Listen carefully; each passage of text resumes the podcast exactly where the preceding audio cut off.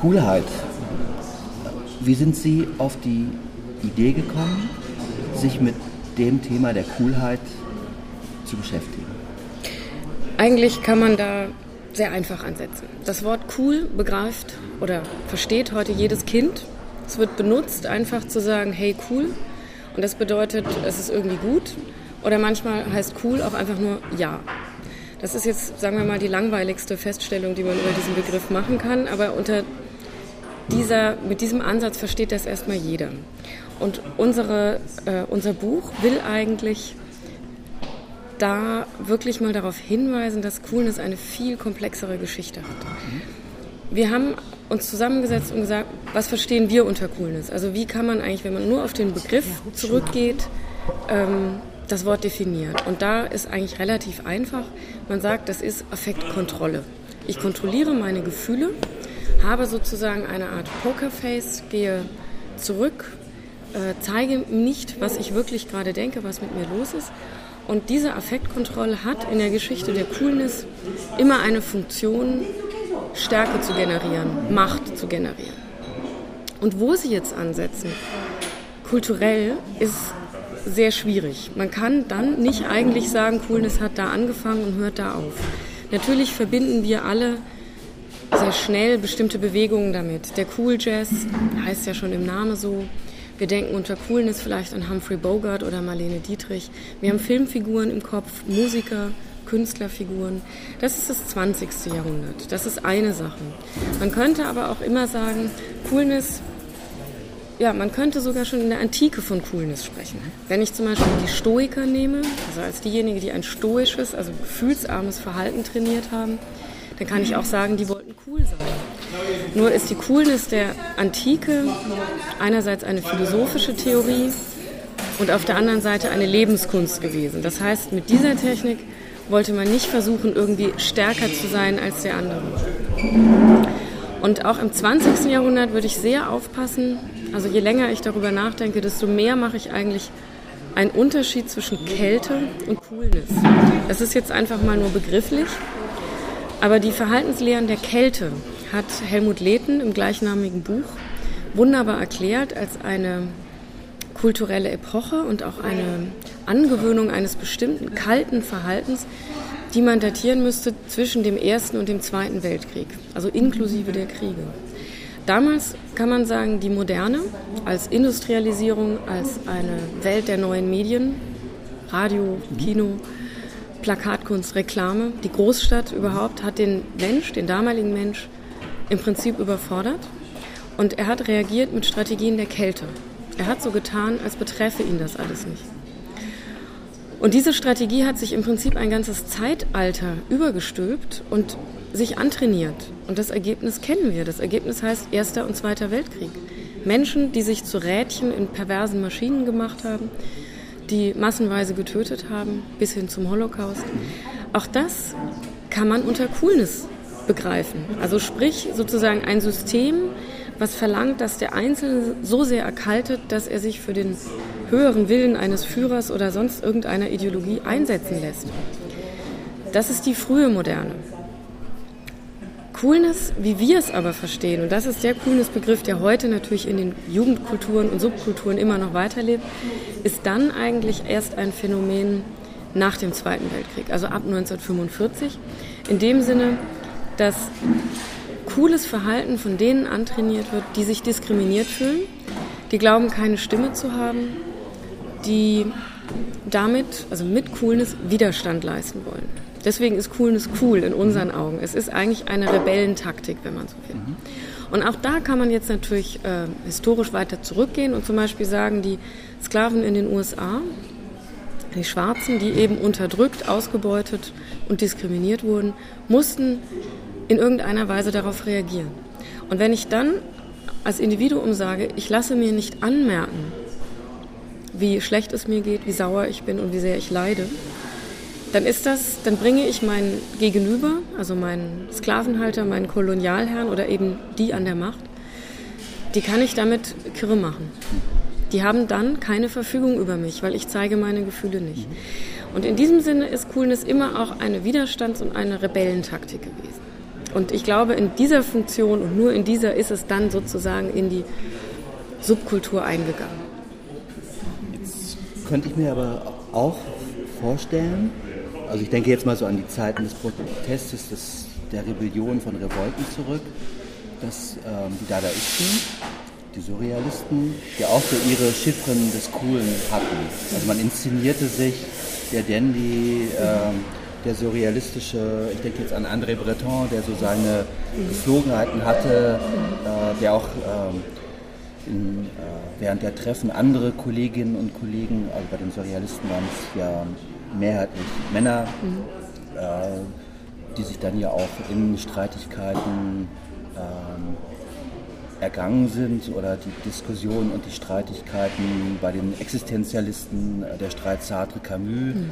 äh, unter ästhetischen Gesichtspunkten, aber auch unter inhaltlichen Gesichtspunkten stellt auf der einen Seite äh, ja auch so ein Muster dar für etwas äh, Cooles, also die Fotografien mhm. auch von Camus, die Fotografien von Sartre, mhm. die Fotografien von äh, Simone de Beauvoir haben aus heutiger Sicht auch immer etwas von Coolness, denke ich mal die äh, ersten Konzerte des Punk, der Punks, äh, der Sex Pistols mhm. äh, sehen aus heutiger Sicht sicherlich durchaus auch cool aus. Also die Ästhetik, man hat mit ähm, SM-Codes gespielt, man hat, äh, also ich denke jetzt an äh, Vivian Westwood, mhm. an Ästhetik, die Situationisten haben sich zu inszenieren verstanden. Aber auf der anderen Seite, wenn man die Fotos sieht, gibt es ja auch mal so einen Moment von Befreiung. Also wenn die Leute im Mai 68 auf die Straße gegangen sind und wenn man sich diese Fotos anguckt, dann ist ja auch so ein Versuch sichtbar, diese Coolheit äh, zum Tanzen zu bringen. Mhm. Und von da wäre ja nochmal die Frage, äh, die Unterdrückten nutzen coole Codes aber was ist, wenn die Unterdrückten denn dann auch mal revoltieren, also demonstrieren? Und wenn ich jetzt mal aktuell an die Fotos und Filme der Pariser Demonstrationen mhm. der letzten äh, vier, fünf, sechs Wochen mhm. denke, mhm. sehe ich, dass die Menschen, die man auf diesen äh, Fotos, in diesen äh, Clips sehen kann, äh, auf YouTube äh, zum Beispiel, ja befreit und gerade aus Posen herauskommen. Mhm. Und von daher wäre so die Frage, wie geht man dialektisch mit Coolheit, Coolness um? Das sind jetzt eigentlich fast schon zwei große Fragen, die auf alle Fälle ganz spannend sind. Ähm, ich fange mal vielleicht doch mit dem Künstlerbild an, weil das ist nochmal eigentlich so eine Art Sonderfall, der aber wahnsinnig interessant ist. Im Prinzip müssen wir uns das so vorstellen, der Kunstbegriff, mit dem wir heute leben, ist im Prinzip ein bürgerlicher Kunstbegriff. Der Bürger hat aber eigentlich immer sich einen Künstler gewünscht, ich sage jetzt mal äh, sehr plakativ, äh, der so ist wie Van Gogh, ein bisschen verrückt, mhm. ein Leidender, äh, der lässt sich dann auch mal kreuzigen äh, oder er schneidet sich eben auch mal ein Ohr ab. Ja? Das heißt, der Künstler ist eigentlich die Antifigur des Coolen. Der Künstler sollte sozusagen seine, seine Eingeweide nach außen kehren und äh, dem Bürger ins Gesicht werfen und auf die Leinwand schmieren, wenn man das jetzt mal ganz plakativ sagt. Und das Bürgertum wollte den Künstler genauso haben, weil der Künstler die Antifigur des selbst ja kapitalistisch gewinnstrebenden Bürgers sein sollte. Sozusagen die Kompensationsfigur. Und das Interessante ist eben, dass alle Künstler der Moderne sich mit diesem Bild irgendwie konfrontiert sahen und im Prinzip dagegen rebelliert haben. Und ich habe gerade neulich wieder äh, einfach mal Künstlerfotos recherchiert. Cocteau in seinen Selbstdarstellungen, André Breton, ein Dandy vor dem Herrn, selbst Max Ernst, wenn er sich in der Wüste inszeniert und dabei halb nackt ist. Alle Künstler der, der klassischen Moderne, äh, das klingt jetzt komisch, das waren alles schöne Männer, zumindest haben sie alle versucht, aus ihrer Selbstinszenierung ein Maximum an, äh, ja, an was? Ich denke mal, die Figur, die da entstanden ist, das ist der Bohem in einer modischen Attitüde. Und wenn man sich die Bilder anguckt, das ist wirklich inszenierte Modefotografie im Prinzip. Eigentlich eine Modefotografie vor der Modefotografie, weil die, diese Art der Fotografie war noch gar nicht so weit. Aber was wir da an Posen, an Attitüden sehen können. Ähm, ich behaupte mal, das ist von Kunsthistorikern alles auch noch nie untersucht worden. Ob das jetzt in der Tat als Coolness zu bezeichnen ist, wage ich ein wenig zu bezweifeln. Ich würde diese Künstlerattitüden eher unter die Exzentriker rechnen. Und Exzentriker sind auch in der Lage, cool zu sein. Ja, also der mhm. Exzentriker macht dann eben eine exzentrische Coolness, der ist über seine äh, überkandidelte Art unangreifbar. Der zeigt eigentlich ein Stück zu viel. Der macht die Augen, der reißt, also wie Dali, der reißt die Augen zu weit auf. Mhm. Und der Bart ist eben ein Stück zu spitz zusammengezwirbelt. Oder wie auch immer. Also zumindest sind das, das ist immer ein bisschen zu viel. Es wird daher manieriert und ist daher aber auch eine, es ist nicht unbedingt die klassische Form der Coolness, aber es macht unangreifbar. Es ist auch eigentlich eine Strategie, sich gegen dieses äh, Künstlerbild des Bürgertums zu wehren. Wenn wir jetzt auf den Punk zurückgehen und dann auf alles, was, sagen wir mal, sich heute an Widerstandsbewegungen in der Bevölkerung regt, und da muss man ja gar nicht nach Paris fahren, da kann man auch einfach nur in die schwäbische Provinz fahren, wie wir wissen, da kann ich sagen, ähm, hier sehe ich etwas Neues. Ich weiß auch nicht, ob man diese ganzen bürgerlichen Streiks, die wir heute haben, mit dem Punk verbinden sollte. Ich glaube, dass da schon etwas anderes im Gange ist, dass das auch eine andere Widerstandskultur ist. Was man aber auf alle Fälle sieht, ist, dass Widerstand, egal aus welcher Ecke er kommt, ob das Rentner sind, die jetzt gegen Kopfbahn, äh, für Kopfbahnhöfe protestieren oder ob das Punks sind, die am liebsten das ganze System in die Luft sprengen möchten. Das ist egal. Jeder Widerstand braucht eine Ästhetik. Das ist, glaube ich, die Lehre, die wir aus unserer Recherche über Coolness als erstes mal gezogen haben. Und diese Ästhetiken haben sich seit dem Punk äh, stetig gewandelt und die nehmen immer wieder neue Formen an. Und das ist erstmal sehr spannend zu gucken, was passiert da. Wie sieht das aus? Und ich glaube dennoch, dass die Geste der Coolness, im Punk kann ich die sogar noch finden. Ich kann die auch bei allen Leuten noch finden, die sich Che Guevara aufs T-Shirt drucken und dazu ein bisschen Military Look äh, äh, tragen. Ja, aber sowas kriege ich ja heute schon bei H&M oder ähnlichen äh, Kleidungsketten. Und deswegen würde ich sagen, diese Form über Coolness, Rebellion zu signalisieren, die ist vorbei. Ich glaube, unsere Zeit hat mit dieser Form von Widerstand eigentlich nichts mehr zu tun. Und das liegt für mich vor allem daran, dass sich auch die politische Situation doch ganz grundlegend geändert hat. Sie müssen sich das so vorstellen. Coolness ist eine Strategie für Rebellen, die eigentlich erstmal nur dem Gegner zeigen wollen, dass der Gegner keine Macht über sie gewinnen kann. Dennoch ist der der Diskriminierte oder der, der, der, damalige Rebell, der die Coolness verwendet hat, der ist ja nie zu etwas gekommen. Der hat ja dann nie seine eigenen Interessen irgendwie dagegen setzen können. Also wenn ich ein, ich mache es mal über den Sklaven in den USA, äh, der konnte eigentlich nur seinem Herrn sagen, du bekommst mich nicht. Aber er hat sich dadurch nicht befreien können von seinem Regime. Dagegen die heutigen Protestbewegungen, ob das Paris ist, ob das Streiks sind, ob das äh, Bahnhofsdebatten sind oder was auch immer. Heute geht es wirklich um ganz andere Fragen und heute geht es nicht mehr darum, ähm, dabei irgendwie einfach nur für sich sozusagen Ruhe vor dem Gegner zu bekommen oder eine innere Überlegenheit zu empfinden, sondern heute geht es darum, die Dinge zu ändern. Und dafür muss ich mich engagieren. Und Engagement ist mit Sicherheit das Gegenteil von Coolness. Das war ja auch nochmal so sozusagen der Kreis ähm, zu der Feststellung, dass die Fotos und die Filme über Menschen, die demonstrieren, ja, eigentlich befreite Menschen äh, zeigen oder die erstmal aus sich herausgehen und halt eben nicht mit verschränkten Armen äh, ausdruckslos äh, vor sich hinschauen, wie das halt eben vor, acht, vor 30 Jahren äh, beispielsweise in den Berliner äh, Cafés, äh, ich denke da jetzt an das äh, Café Zentral, Gang und Gäbe war, wo man vielleicht anknüpfen wollte an die Bohem-Situation der 20er oder 30er Jahre. Ähm, könnte es auch sein, dass Coolheit, Coolness auch so eine Strategie ist, um eigene Unsicherheiten äh, zu verbergen? Denn wenn ich äh, in einen Café gehe und ich kommunizieren möchte, aber trotzdem ins Café gehe, ist es ja auch schon ein Widerspruch. Sehen und gesehen werden, aber nicht kommunizieren, nicht miteinander ins Gespräch kommen zu wollen.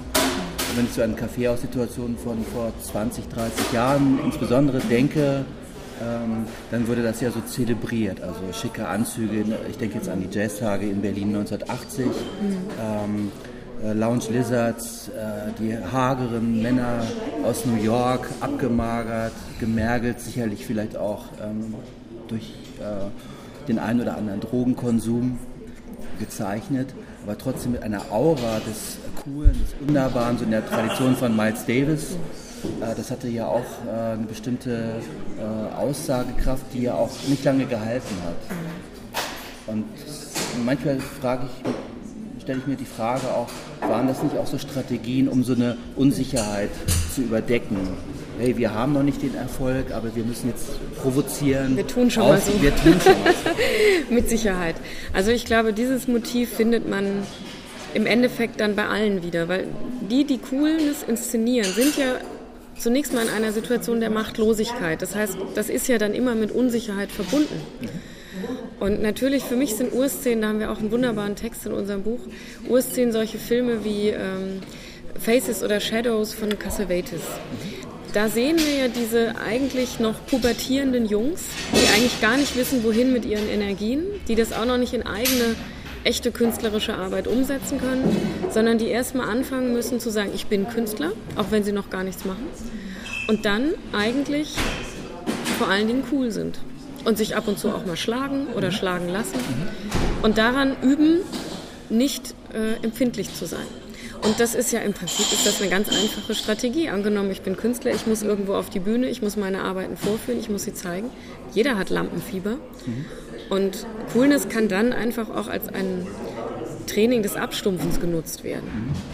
Aber ich glaube, diese individuellen Psychostrategien, die jeder hat, ja, die Pollock sicher auch hatte. Pollock war mit Sicherheit auch einer der coolsten Künstler äh, seiner Zeit und wir wissen alle, dass er äh, zu viel trank und massive psychische Probleme hatte und das sind natürlich cool, das ist auf alle Fälle immer erstmal auch ein Schutzwall, den man einsetzen kann. Ich fand so diesen Ansatz, den geschichtlichen, mhm. den Stoikern, ähm, vielleicht nochmal ein Nachdenkens, mhm. also auch rein geschichtlich. Ähm, können Sie dazu noch äh, etwas sagen? Ja, das fiel mir auch gerade ein, dass nämlich, sagen wir mal, die antike Philosophie, wenn man sie denn jetzt wirklich als ein Vorläufer von Coolness deuten will, dann ging es da eben nicht um solche Strategien wie äh, ich inszeniere mein Äußeres, um dann in einer Gruppe, einer Gesellschaft äh, überzeugender aufzutreten und sozusagen mein inneres Lampenfieber zu überwinden. In der Antike ist die, die Coolness, sofern man diese nennen möchte, eine Art Lebenskunst. Das heißt, das ist eine Technik, eine Kulturtechnik, die das Individuum mit sich selber ausmacht. Michel Foucault hat ja in seinem Spätwerk genau darauf abgezielt, also die Ästhetik der Existenz eigentlich für sich selbst einzuüben. Und das bedeutete, wenn Sie sich mit den Stoikern beschäftigen, die haben eigentlich nichts anderes gemacht im ersten Schritt, sage ich mal, als sich selber zu beobachten und zu gucken, was ist mit mir los? Wie geht es mir? Wie lebe ich? Habe ich Stress? Habe ich keinen Stress? Und das ist eigentlich eine Technik, die aber überhaupt nicht dazu dienen sollte, ähm, äußere oder andere zu beeindrucken. Und schon gar nicht durch solche Äußerlichkeiten wie Mode. Das spielt in der antiken Philosophie keine Rolle. Also da würde ich sagen, dass die Coolness als eine Strategie äh, benutzt wird, um, sagen wir, am Hofe unter den ganzen Günstlingen und Höflingen äh, sich Macht und Ansehen zu verschaffen, das fällt für mich in die frühe Neuzeit und in die Renaissance. Ja, also wenn wir an den Hofmann von Castiglione denken, ähm, da gewinnt das eine politische Dimension. Die geschichtliche äh, Frage könnte man jetzt ja vielleicht auch mal aus der Moderne, also aus der jetzt Postmoderne, mhm. äh, vielleicht äh, konterkarieren oder vielleicht auch äh, dahingehend äh, erweitern. Das Internet das Internet könnte es sein, dass das Internet auch Posen von ähm, Coolheit, Coolness, subversiv ähm, konterkariert, weil mit dem Internet habe ich eine wunderbare äh, Plattform, um auch mit anderen Künstlern, auch äh, wir haben den ersten kommunikativen Schritt äh, über eine E-Mail ähm, gemacht. Ähm, also könnte ich die ersten kulturellen, kommunikativen Schritte auch mit Künstlern machen. Jeder Künstler hat fast auf Facebook äh, seine Seite, ist da unheimlich aktiv, versucht ja mhm. gerade eine eigene Community zu machen. Mhm. Und er ist ja praktisch dann auch darauf angewiesen, A, eine coole Seite von der Ästhetik zu haben, aber er muss ja auch agieren. Also nur zu schreiben, ich bin morgen äh, da und da äh, und trete wo auch immer auf, reicht ja bei Facebook nicht, sondern er muss mit den äh, Fans oder mit seiner Community in einen Austausch treten. Er muss Fragen beantworten, möglicherweise Hinweise auf äh, weitere Konzerte oder auf neue Projekte machen, muss äh, MP3-Files äh, abhörbereit stellen. Er muss also agieren. Er muss also diese Posen, das fass mich nicht an, das rühr mich nicht an, eigentlich verlassen. Genau, also ich würde sogar so weit gehen zu sagen, ähm, das Internet ist der Tod der Coolness. Weil Coolness ist eine Strategie, die wendet man an, wenn man körperlich irgendwo präsent sein muss. Das heißt, wenn mein Körper auch ein Stück weit in Gefahr ist, weil ich werde von anderen Augen angeguckt oder ich werde vielleicht geschlagen. Ja, also Coolness ist eine Strategie, sein, sein, sein, sein Adrenalin unter Kontrolle zu kriegen, seine Affekte, die aber immer in, sozusagen in einer, mit einer körperlichen Präsenz an einem Ort verbunden ist. Das kann eine Bühne sein oder, um jetzt bei den Unterdrückten zu bleiben, äh, eine Gefängnissituation oder eine Demonstration oder was auch immer. Da ist Coolness eine wichtige Strategie, um sich selbst zu schützen, um seinen Körper zu schützen. Und deswegen inszeniert man diesen Körper. Im Internet geht es ja eigentlich um das Gegenteil. Im Internet, wenn ich das Internet nur nutze, um cool zu sein, dann kriege ich keine Antwort. Natürlich möchte ich auch auf meinen komischen Facebook-Seiten möglichst gut aussehen, aber ich würde mal sagen, da das jeder macht und sich jeder so inszeniert und die Bilder inzwischen sowieso alle gefotoshoppt sind, spielen die eine geringere Rolle. Ich glaube, das Interesse am Internet ist ja, dass der Star oder der ehemals Coole doch wieder in Austausch geht mit Fans oder mit äh, anderen Künstlern oder sich sozusagen das Ziel des Internets ist Reden, Austausch, Kommunikation. Und wenn ich das dann nicht nutze, dann habe ich nichts davon. Ja, ich bekomme keine Antwort, das Medium antwortet mir nicht. Und Coolness ist nun mal eine Strategie gewesen, die nur in wirklich, äh, sage ich mal, in Präsenz nötig war. Also selbst wenn die Coolness meinetwegen bei Humphrey Bogart im Film zu sehen war, war der Detektiv ja sozusagen Feinden gegenüber gestanden, die ihn eventuell erschießen können im Film noir oder so. Ne? Und genau diese Situation spielen wir nicht mehr. Im Internet wollen wir das Gegenteil davon. Wir sind im Gegenteil, ich glaube, das Internet kann man sehen als ein Medium, das heute so erfolgreich ist, weil es die ganzen Coolness Strategien eigentlich durchbricht, weil es sie eben beendet und neue Ästhetiken verlangt. Ja, und jemand, der eine Seite hat und nie antwortet, der braucht seine Seite auch nicht, die kann er dann weglassen, der hat nichts davon.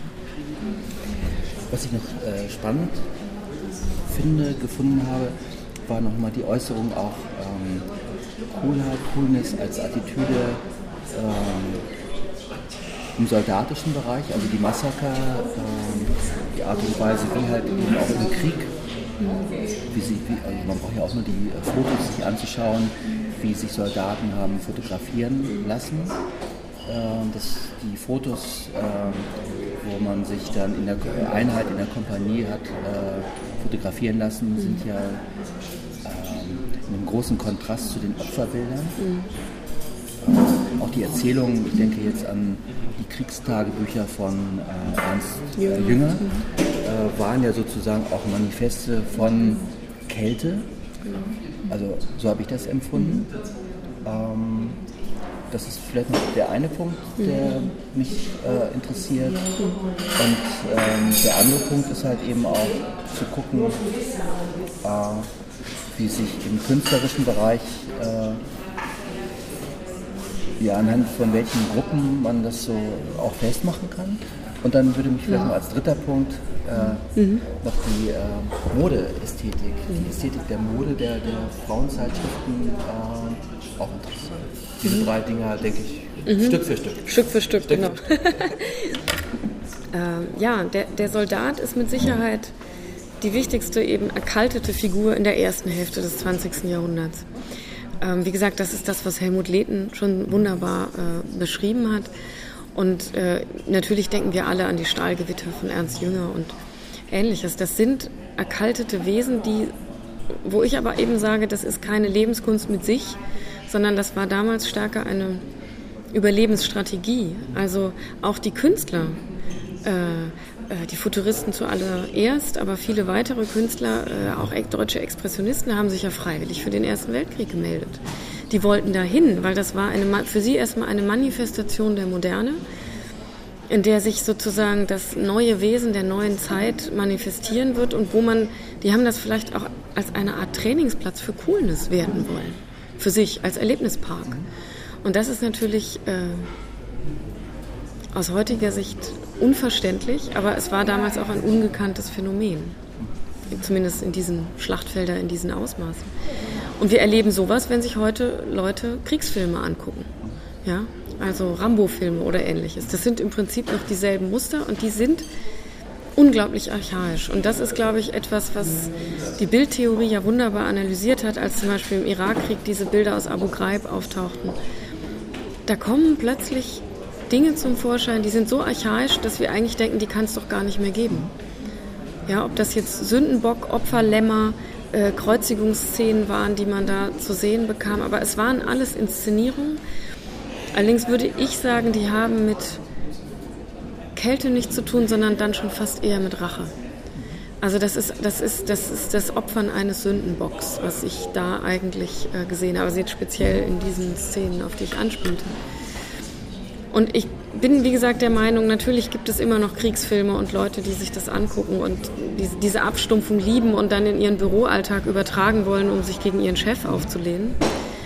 Aber gesamtgesellschaftlich ist dieser, diese Form von Coolness einfach äh, am Rückgehen, weil es, das, das betrifft eigentlich nur noch die, die so ohnmächtig sind, dass sie sich nicht wehren können, dass sie keine andere Sprache haben als das Schweigen, weil Coolness ist eine Form des Schweigens.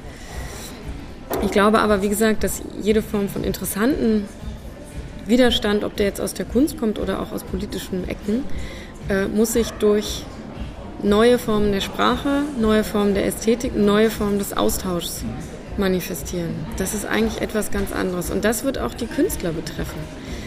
Ich, man, man sieht ja immer mehr Künstler, die, sagen wir mal, keine Kunst im klassischen Sinne des Werkbegriffs mehr machen. Gut, der ist nun wirklich schon lange tot. Aber wenn jetzt Künstler Fahrräder reparieren, Wohnungen vermieten, äh, äh, kochen, äh, Suppenküchen für Bedürftige einrichten und so weiter. Also die, die Liste ist jetzt, ne, mhm. kann man ja unendlich verlängern und das dann eine Kunst genannt wird. Mhm. Dann sind wir genau da, dass der Künstler eben nicht eigentlich sich hinter sein Werk zurückziehen kann, sondern er wird in ihm aktiv und er muss damit eine neue Form der Präsenz annehmen, die er auch inszenieren muss. Und jetzt natürlich zu sagen, die Künstler müssen dabei dann auch wieder modisch werden, das wäre gemein. Das kann man nicht machen, weil im Moment ist natürlich die Stoßrichtung vor allen Dingen eine soziale, eine engagierte. Und es ist da in Künstlerkreisen meines Erachtens eher cool, sich selbst dann äh, down zu dressen, würde man jetzt sagen. Also solche Dandys wie es Cocteau, Breton mhm. äh, oder manch andere aus der ersten Hälfte des ersten mhm. Jahrhunderts, äh, des 20. Jahrhunderts war, das finden wir heute nicht mehr. Aber ja, gucken Sie sich mal Bertolt Brecht an mit seiner schwarzen Lederjacke und Zigarre.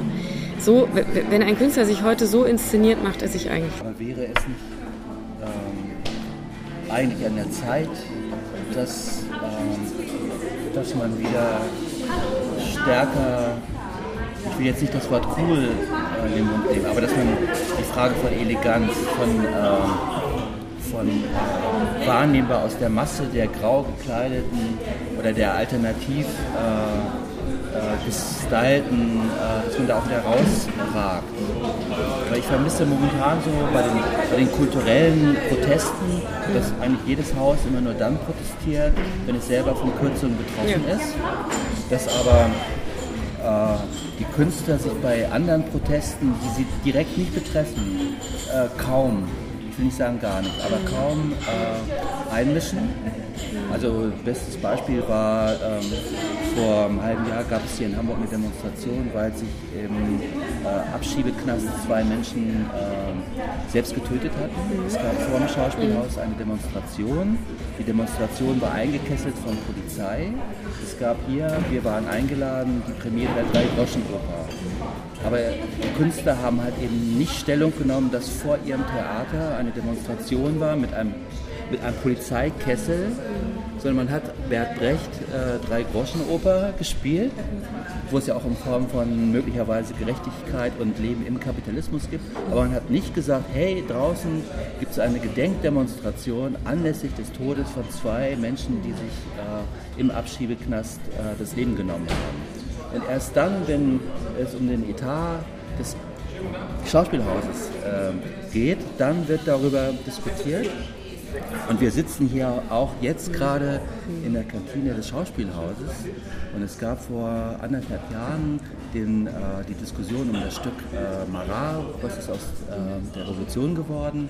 Und da hatten wir ein Interview mit äh, Friedrich Schirmer, mhm.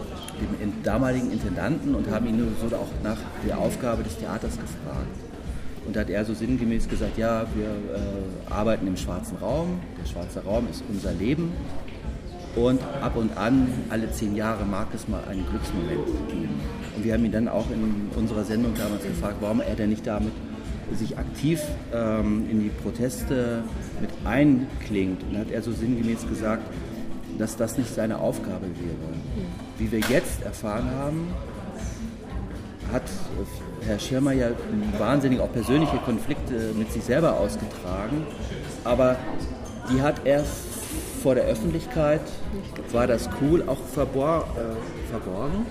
Und da stelle ich mir auch die Frage, die Aufgabe der Künstler, wäre es nicht äh, wieder die Tradition an Brecht, weil ähm, anzuknüpfen oder an Erich Mühsam oder an auch äh, Künstler, die das kulturell-künstlerische auch immer verbunden haben mit dem politischen.